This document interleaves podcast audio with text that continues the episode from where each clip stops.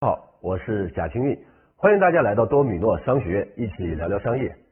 虽然大部分企业已经复工，但是疫情所带来的改变却不可逆转的留在了我们身边。在将近两个月的时间里面，几乎十四亿人闭门不出，店铺停业，工厂停工，学生停学，大家依靠互联网获得信息，购买食物和生活物资，包括通过互联网进行娱乐和情感交流。在这两个月的时间里面，我们的生活方式、消费习惯。社交方式发生了巨大的变化。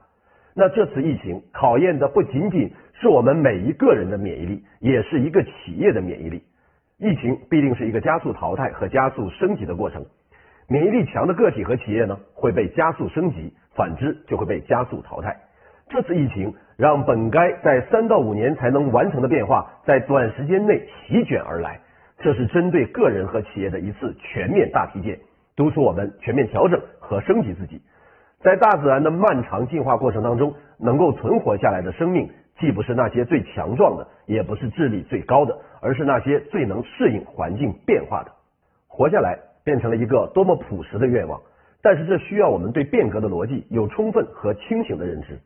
在这两个月的时间里面，我也跟许多的创业者沟通过，话题基本一致，那就是在疫情之后，我们企业如何生存，生意该怎么做呢？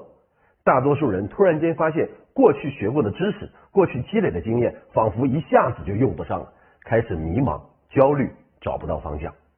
其实，今天的商业环境和要素确实发生了巨大的改变，基础建设升级，五 G 时代的到来，主流消费群体改变，社交场景改变，商业环境、经营环境、政策环境都发生了巨大的变化。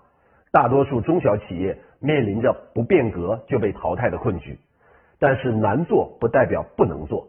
痛苦的升级和迭代胜过潇洒的死去。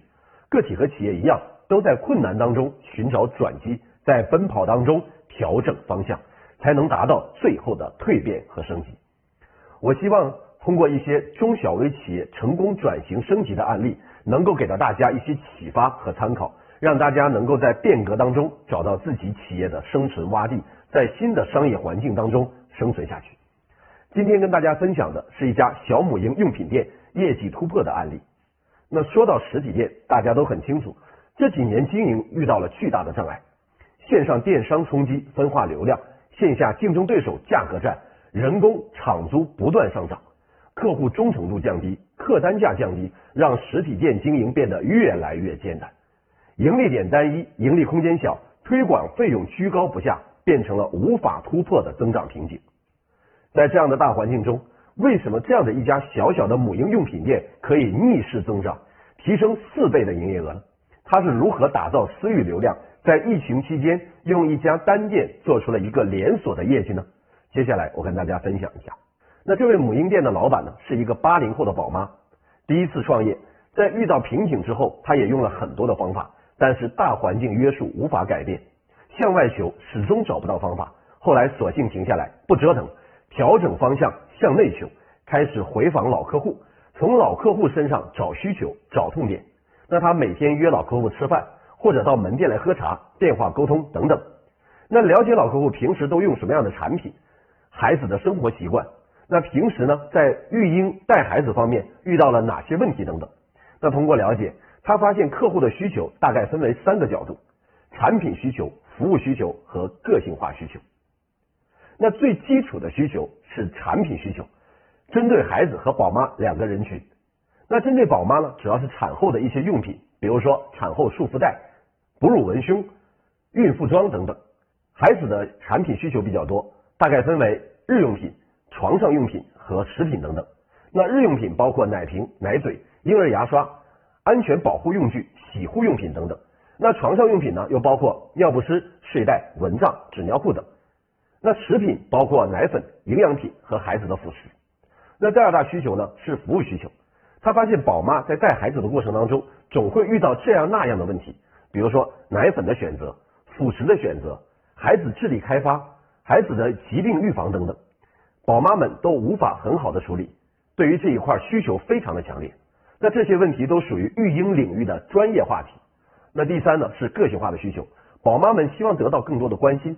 希望在自己的身体恢复方面得到专业的指导。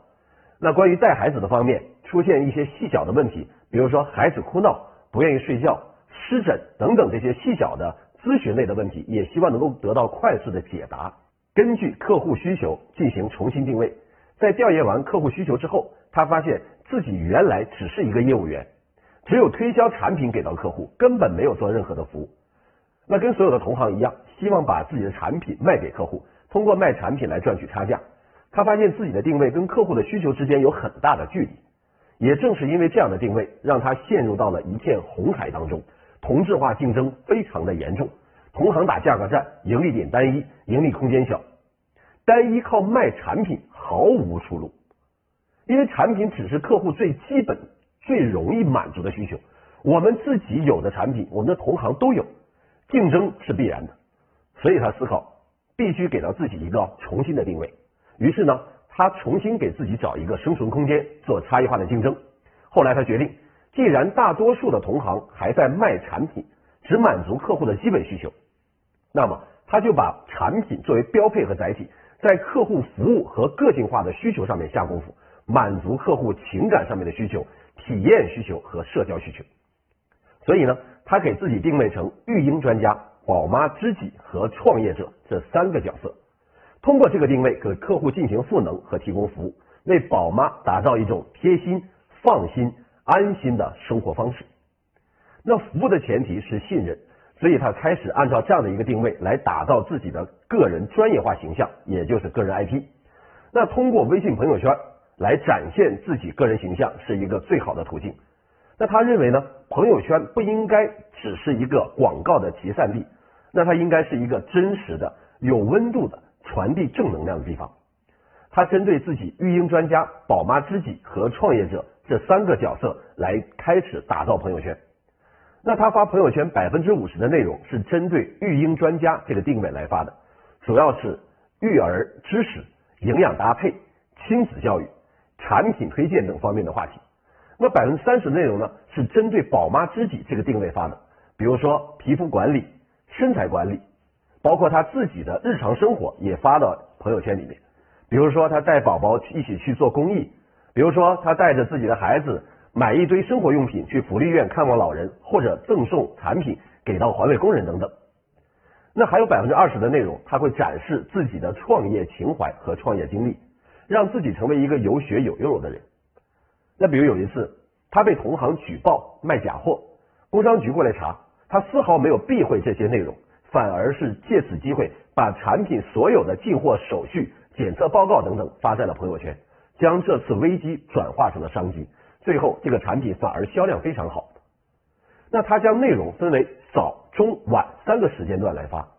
早上呢，通常发一些正能量的内容；中午，因为很多宝妈都有时间了，他就发一些育儿专业知识给到他们看。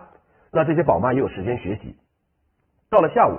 他就会发一些店铺里面的真实的视频，比如说客户服务的活动、客户排队购买的情况、导购给客户介绍产品的视频和图片等等。那打造朋友圈呢，最重要的核心是利他和持续，要让看到的人觉得有价值，看到我们坚持和正能量的一面，成为客户心目当中的专家和榜样。那打造 IP 形象的过程当中，接下来他开始服务客户，那也就是社群运营。他先通过进群送礼品的方式，把百分之九十的老客户加到了群里面。那除了老客户之外，门店呢也有自然流量。那于是每一个到店的客户，不管有没有买产品，他都会去邀请他们进群，来告诉他们这是一个专门服务客户的群，而且进群还会有一份精美的礼品。我们还有一些秒杀拼团的活动来服务大家。那也有百分之七十左右的新客户愿意加入。同时，为了增加粉丝数量。他还设计裂变机制，以老带新，把群链接分享给三个人即可获得奖励。那就这样不停的吸引新的客户进去。社群运营的目的呢，是服务客户，给客户提供附加值，从而留存客户。所以呢，他针对客户对于服务和个性化需求这一点来设计社群运营的内容。他制定了三个板块的服务内容，包括专业知识的分享、个性问题咨询和活动资讯推送。每周二、周四在群里面做母婴专业知识的分享，内容包括婴儿营养搭配、疾病预防、亲子教育、产后康复、产后营养等等话题。那每周三呢是线上的会员日，针对宝妈日常生活当中的问题进行集体的讨论和答疑。除了他自己跟大家互动之外，也会邀请专业的育婴师、妇幼医生以及亲子专家到群里跟会员进行互动。那互动的话题很多，比如说孩子如何选择辅食，如何选择尿片，孩子红屁股怎么办，如何避免湿疹等等，来给客户提供个性化的服务。那每周五的内容呢，是推送活动的资讯，包括门店的新品上市、线下活动的通知、新品体验活动、促销活动等等。那通常呢，他的会员活动都会在周五进行线上的推送和预约，周六和周日在门店来举办。这也直接增加了门店的人气和曝光度。为了提高客户的粘性，他还成立了一个爱婴会，为会员打造贴心、放心、安心的育婴生活方式。只要交一百九十九元即可马上入会，凡是成为他的会员即可获得一个价值三百九十九元的母婴用品大礼包，线上报名，线下领取大礼包。因为他提前在群里面做了铺垫，包括他专业身份的打造，大家对他的信任感非常的强。所以这样的一个会员服务一推出来，就得到了客户的一致响应，转化率高达百分之九十。那会员除了有三百九十九元的大礼包赠送之外，还有两个更核心的权益。第一叫自购省钱，所有加入会员的人将获得产品九点五折的优惠福利。第二叫分享互惠，只要你是我的会员，可以推送商城里面的优惠券、体验券给到身边的朋友。如果你的朋友有需要采购的产品，就可以直接用券享受打折或者是赠送的服务。那同时呢，你自己作为介绍人也可以有积分，用积分来进行产品的换购。那这是一个利他双赢的传播方式。那除了会员的自动传播之外呢，他还通过打造线下活动来创造新的接触点，通过培训、沙龙、旅游这三种形式来策划活动。在服务好会员的同时，增加了新的引流接触点。他把活动的过程用视频和图文的形式呈现出来，发动所有的会员转发进行传播，把影响力扩散出去。那他策划了奶粉节，邀请会员带孩子来参加活动的内容非常的丰富，比如说有喝奶比赛、亲子智力闯关、爬行大赛等等，互动的效果非常的好。那通过线上的预热、团购、线下取货的方式。一次活动创造了八十万的营业额。通过举办辅食制作的沙龙，来邀请宝妈带着孩子来参与，现场请专业的营养师讲解辅食的搭配，同时还有宝妈现场制作的比赛，宝妈和孩子们一起互动参与，在过程当中呢，来体验我们的产品，产生信任之后，形成自动的购买和裂变。线上社群的运营，线下生活方式的打造，配合互惠利他的传播机制。形成了一个留存、转化、裂变的正向自动运转机制，沉淀自己的私域流量。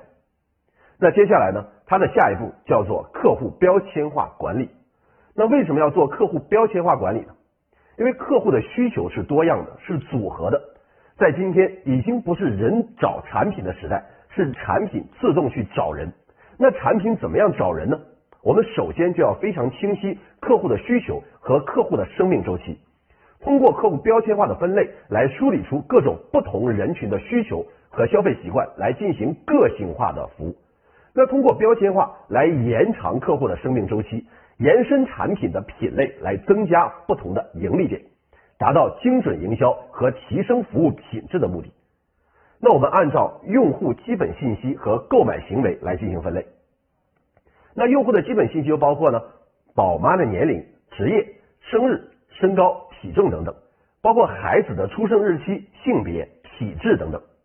那客户购买的行为呢，可以分为购买的频率，比如说你一般多久到我的门店来购买一次？购买的时间，一般是工作日购买还是周末购买？是早上、中午还是晚上来过来购买？那购买的金额，那一般一次的消费金额大概在多少钱左右？包括产品品牌，那一般这个客户购买什么样的品牌？他是比较注重品牌，还是比较注重性价比？那包括产品的使用周期。那比如说，这个客户所购买的产品大概呢能使用多久？还有呢，就是购买渠道，一个客户一般是从线上购买，还是从线下的门店购买产品？包括分析客户的付款行为，这个客户是否喜欢用积分或者是促销券，还是什么都不用直接购买？那分类呢，只是完成最基本的动作。分类不是目的，目的是通过分类标签来了解客户消费习惯，找到两类核心的人群。那第一类就是超级传播者，他可能买的东西并不多，客单价也可能不高，但是通过他转介绍的客户和会员数量却很多。那第二类叫忠实消费者，那他有一个非常清晰的画像，他可能没有什么转介绍，但是他自己购买产品的周期、客单价都非常的稳定，持续不断的在平台上进行消费。那有了这两个人群之后，我们就可以区分服务内容，进行个性化的定制。千人千面的服务，那针对超级传播者，我们推送的内容以海报、转介绍的奖励、优惠券、体验卡为主，产品推送为辅。那他们会自动的去分享和传播，触动新客户的裂变。那针对忠实消费者，我们重点推送育婴知识和相关的产品给到他。我们可以从品牌、价格、消费周期、个性需求这几个角度去组合，为客户提供服务。